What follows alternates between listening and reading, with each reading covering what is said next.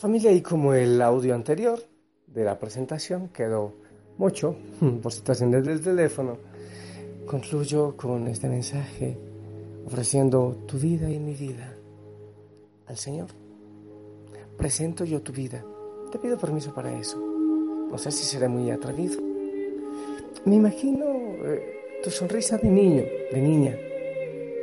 ¿No te gustaría volver a ser niño niña para ser presentado ante el Señor?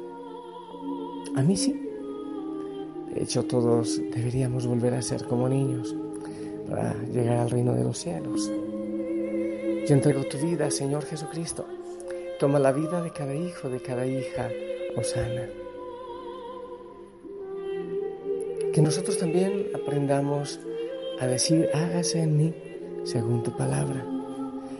Y que poco a poco seamos como el cristal, como ese cristal, como la Virgen María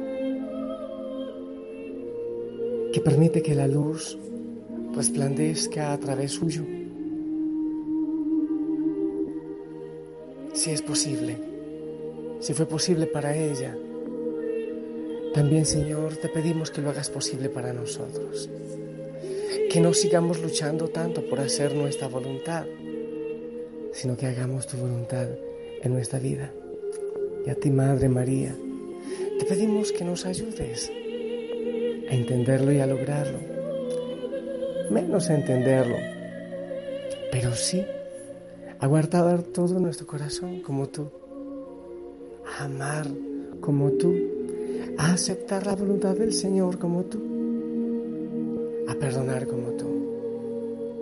Yo estoy seguro que si Judas hubiese estado después de la resurrección también, tú le habías abrazado Estoy absolutamente seguro que en tu corazón también estaba el dolor de la muerte de Judas.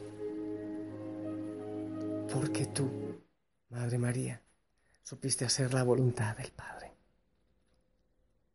Amada familia, que el Señor te bendiga, que Él te dé mucha paz en este día. No te olvides orar por la familia Osana. Ora por nosotros, que nosotros estamos orando por ti. En el nombre del Padre, del Hijo y del Espíritu Santo. Amén. Sonríe, sonríe mucho, no te quites el uniforme. Estoy seguro que la Madre María reía mucho, incluso se sonreía cuando de niña fue presentada.